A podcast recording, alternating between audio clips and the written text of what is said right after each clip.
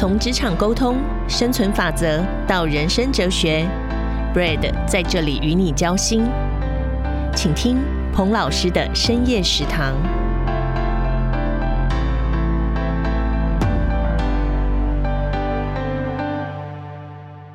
一壶浊酒喜相逢，古今多少事，都付笑谈中。我是 Brad 彭老师，欢迎来到彭老师的深夜食堂。嗨，你好吗？辛苦了，一定又是忙碌的一周。这一集我想跟你聊一聊啊，履历表的撰写如何才能够吸睛，特别是求职经验没有那么丰富的朋友，相信会给你一点引导。在清华大学，我的职场沟通学的课堂总是满座，其中有两堂课，一个是履历表的撰写，一个是面试的课程。许多没有修课的同学也都会争相来旁听。想要学习怎么样能够把自己的履历表跟自传写得动人哈，不过有些人会困惑啊，这不过就是讲述自己的学经历嘛，并且把过去的丰功伟业再加油添醋一番呢，而且网上也有许多的套版范例，都一下就出来啦。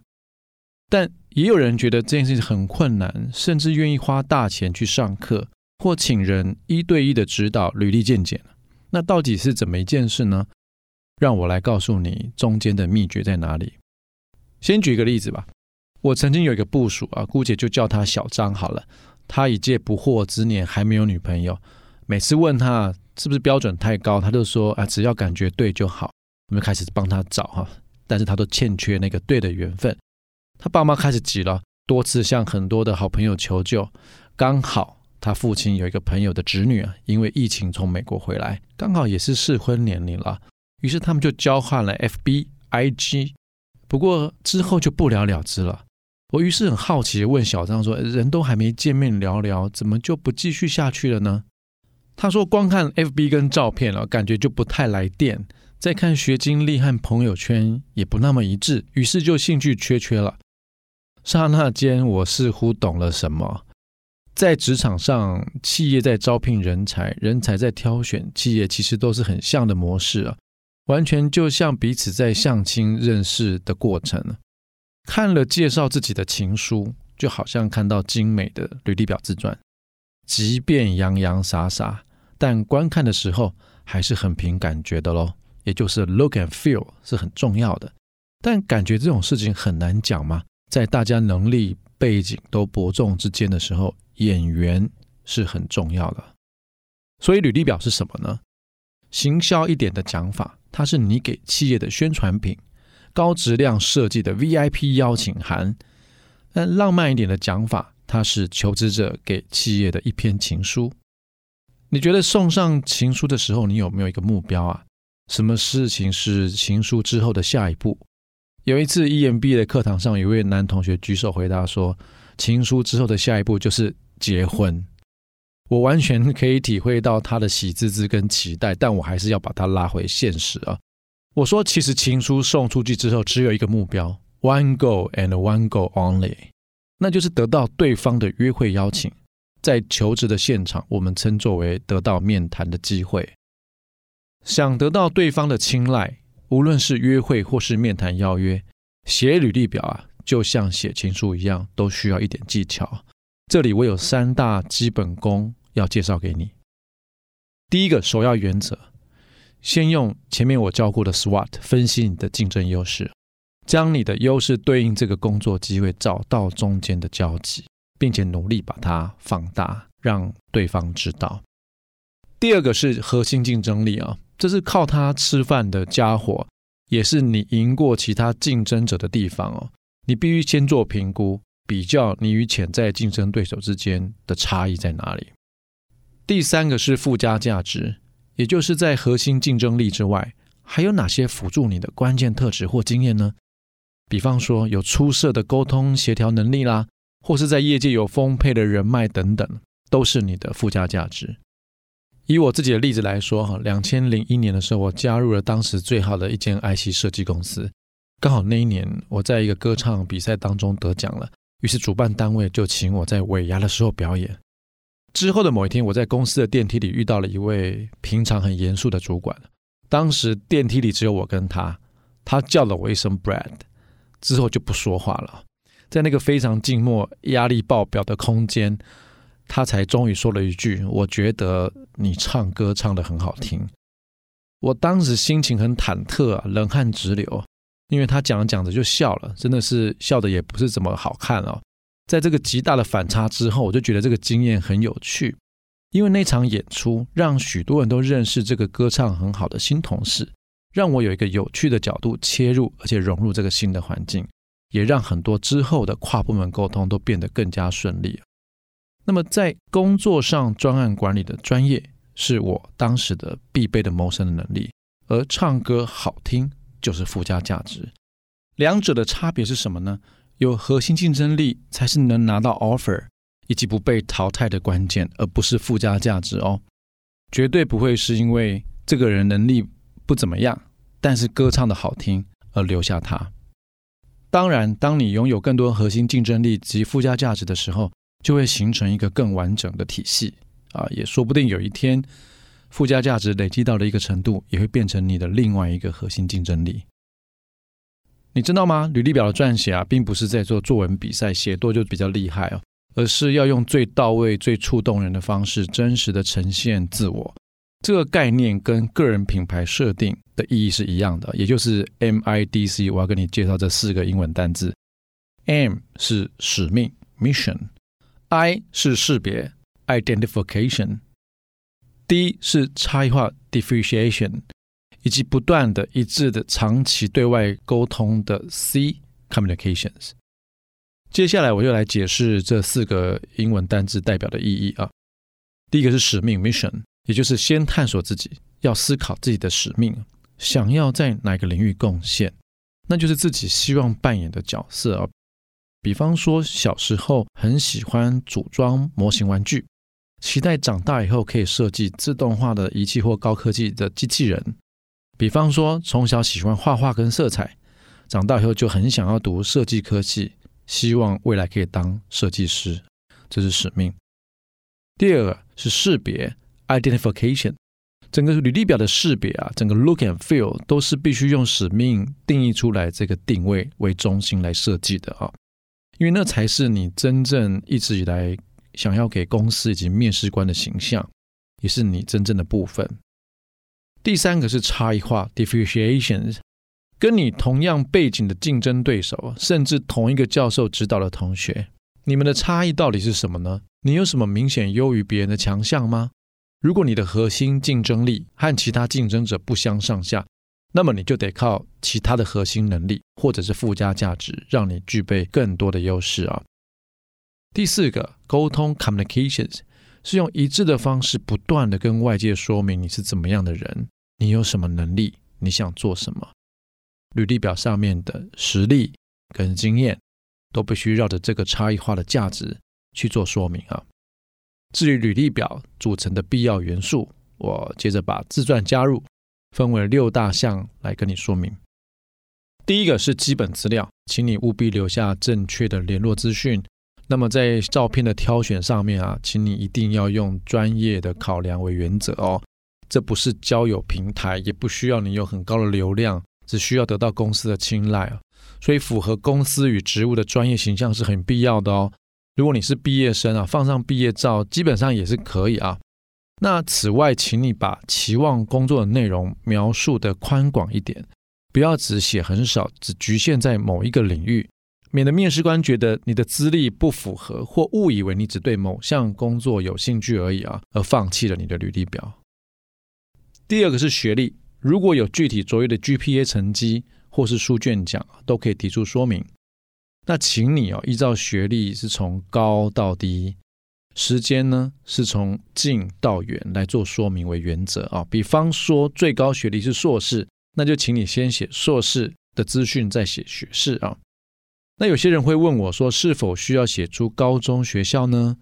我的答案是这样，可以给你参考哦。基本上，如果你的毕业最高学历是大学的话，是可以补充说明的啦。但硕士含以上的学历，我觉得就没有那么必要，除非你的学校是闪亮亮的品牌哦，或是高中时有重要的成就，例如那时候当过一年的交换学生，有特殊的经历，或是获得学术竞赛的优胜，那当然就写上是有道理跟价值的。第三是经历啊，以你想应征的公司呢，以这份工作类别的属性去思考他给 audience 会对哪些经历感兴趣是很重要的一个原则哦。这里我把它分为直接相关以及间接相关来做考量哈。直接相关是指你有类似的工作经验，比方说你过去都在同一个产业啦，那这个经验是可以直接适用的，就当做直接相关的经验。间接相关比较难一点，间接相关是推论过去的经验跟目标公司有一点相关性，比方说我曾经在餐厅打过工，现在要应征饭店业的客服储备干部，这两者看起来不一样，专业上也有些不同，但所需要的本质是一样的。都需要具备一颗乐于服务的心，以及高度沟通协调的能力。第四个是特殊的优势，如果你曾在学术竞赛获得优胜，或曾经发表过论文专题，以及有相关的专业证照、语文能力、考试证明，都可以在这边做说明。第五个是专家推荐，那这里所谓的专家呢，指的是你前任公司的直属主管，summer intern 也可以啊，指导教授或授课老师。这些都是比较有说服力的佐证。对一个学校刚毕业的学生而言了，如果你还没有前任主管可以写，老师的评价其实会让企业主管有很高的参考价值。第六点是自传，上述履历表的内容如果有实例可以佐证自己差异化价值，请在自传中陈述故事来做补充说明啊，千万不要只写出一个事实的数据，也就是只讲了 what，而是要讲出基准线哦。并说明是因为你而有更好的结果，这么写会更有可信度哦。我举个例子，比方说你曾经担任过连锁速食店的店长，如果你只写你每个月的营业额是多少啊，这个数字就有点薄弱难懂哦。但如果你改成说与过去同一间店这五年里面的三位店长相比，你平均营业额高出了多少，这样写就完全到位了。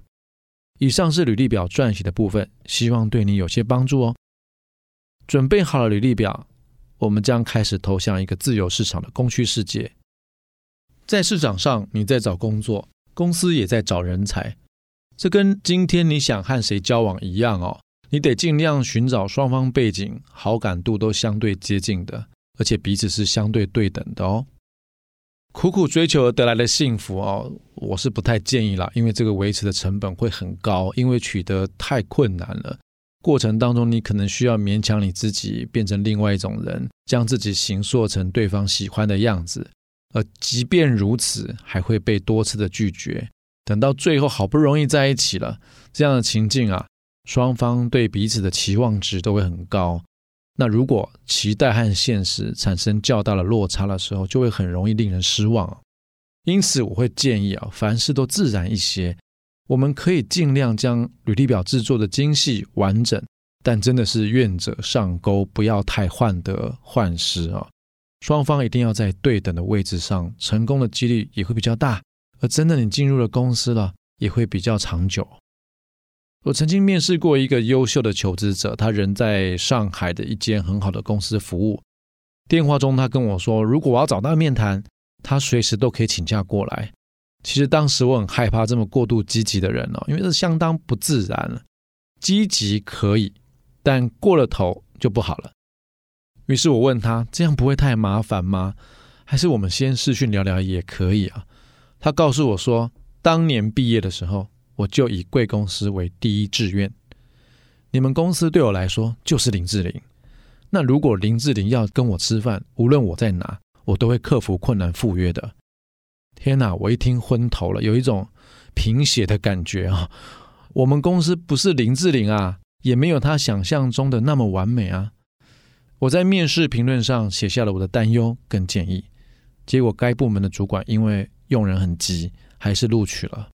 这个人报到了以后呢，对公司抱持着高度的幻想，不切实际的美梦，不久就破灭了，而且还硬撑乱闹了一阵子啊！我还记得那造成那间公司蛮大的困扰。虽然最后还是好聚好散了，但就其根本，一开始在求职面试的时候，我认为还是门当户对一点，价值观接近一点，彼此同时互为吸引一点，如此才能够自然且长久啊。这让我想到我儿子小学二年级的时候，有一次我去接他放学，呃，他在操场边哭得很激烈，断断续续的跟我说着，在班长的选举的过程当中，以些微的票数输给了另外一位同学，他很难过。当时我在想说该怎么样安慰他呢？呃，我也不想老派的告诉他说，儿子啊，这就是人生啊，我不想这样讲，即便这的确是人生里的常态啊。但面对一个孩子，该给上怎么样更务实的建议呢？我迎着风，拍着儿子的肩膀，有一段时间，我其实并没有说话，只是静静的陪伴他度过这个难过的时间。隔了一阵子，我跟他说：“其实我明白这是怎么样的一个心情哦。”我就问他：“我说，爸爸以前也碰过类似的状况哦，在面试的过程里面，也有那种看起来一定会录取我的，最后结果录取了别人。”我说：“哥哥，你觉得我会难过吗？”我儿子说：“应该会吧。如果是我，我会难过。”我斩钉截铁的告诉他说：“我不会。”但，我内心其实更想问候对方的老师啊，但是想到这对儿童不宜，还是就此打住。儿子听到我说不会，他抬起头，仿佛看见新大陆，问我为什么。我接着说啊，在你长大过程里面，这样的状况不会只出现一次的。我在衡量这类的事情的时候啊，只有两个条件，而且这两个条件都必须要考量，而这里也给你参考哦。第一个条件是这个东西是我很想要的吗？第二个条件，对方有最想要我吗？热切想要为班上服务，只符合了第一点，这个东西是我很想要的，为班上服务啊。同学却用选票选出了更想要的班长的人选，这表示什么？这表示我们不是对方最想要的人选。那我们能做的事情啊，只有一个，就继续往下一步走吧，Move on。在接下来几个选项里面，继续探索最需要我们的机会，例如参选其他的干部或应征其他的工作，努力着为着最需要我们的人或组织往前奋进。我想着，在未来某个时点啊，我还是会很愿意陪着儿子度过失恋或是职场上不如意的时候。这样的泪水，在一个父亲的眼中，永远都是疼惜，始终都是支持。其实，面对职场上更好的公司跟工作机会，很自然啊，我们都会希望得到更好的考绩或升迁。也像在爱情里面，更真挚付出去追求所爱。只希望得到对方的共鸣，然而啊，经常有时候条件都符合喽，一段时间后又变得非我所愿。那么我们还是要勇敢的、风度翩翩的离开，给予对方祝福才是上策哦。最后，让我们总结一下这一集的重点吧。在投履历表之前啊，你可以先用 SWOT 分析你的优势，了解你的核心竞争力。以及你所具备的附加价值哦。撰写履历表的时候，记得把握，还记得吗？四个重点：MIDC，也就是使命、识别、差异化以及沟通，让你的履历表精准又动人。最后，在个人自传上啊，千万别写成生涯流水账，要记得加上具体的例子。记得掌握基本资料、学历、经历、特殊优势、专家推荐。自传这六个要点来凸显你的优势，并且将个人的简历啊与你应征的工作一定要结合，找到交集哦。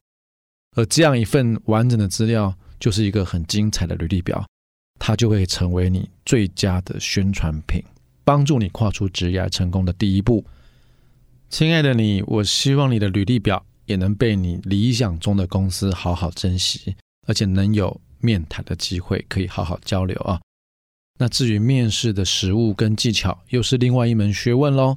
这边就留到下一集再跟你分享。辛苦了，祝福你，我们下周空中再见。